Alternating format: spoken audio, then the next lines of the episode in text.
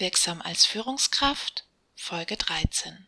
Fünf Tipps, um Mitarbeiter zu motivieren. Ich habe Ihnen heute fünf Praxistipps mitgebracht, wie Sie Mitarbeiter nachhaltig motivieren können.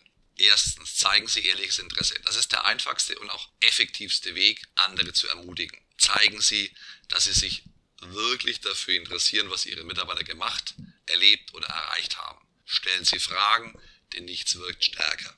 Zweitens, lassen Sie Ihren Mitarbeiter Entscheidungen treffen. Wenn Mitarbeiter eigene Entscheidungen treffen können, fühlen sie sich wichtig, kompetent und ernst genommen.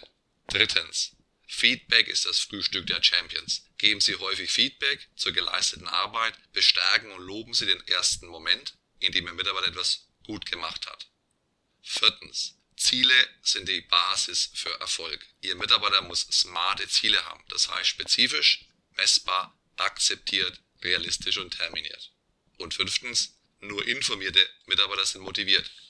Das für ihre Mitarbeiter relevante Wissen und die nötigen Informationen müssen sie deshalb in ihrem Unternehmen so organisieren, dass diese ihren Mitarbeitern permanent zugänglich sind, sodass sie die Prozesse verstehen, nachvollziehen und sich aktiv einbringen können.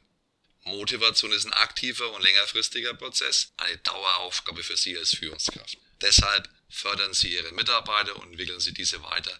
Damit motivieren Sie sie nachhaltig und dauerhaft.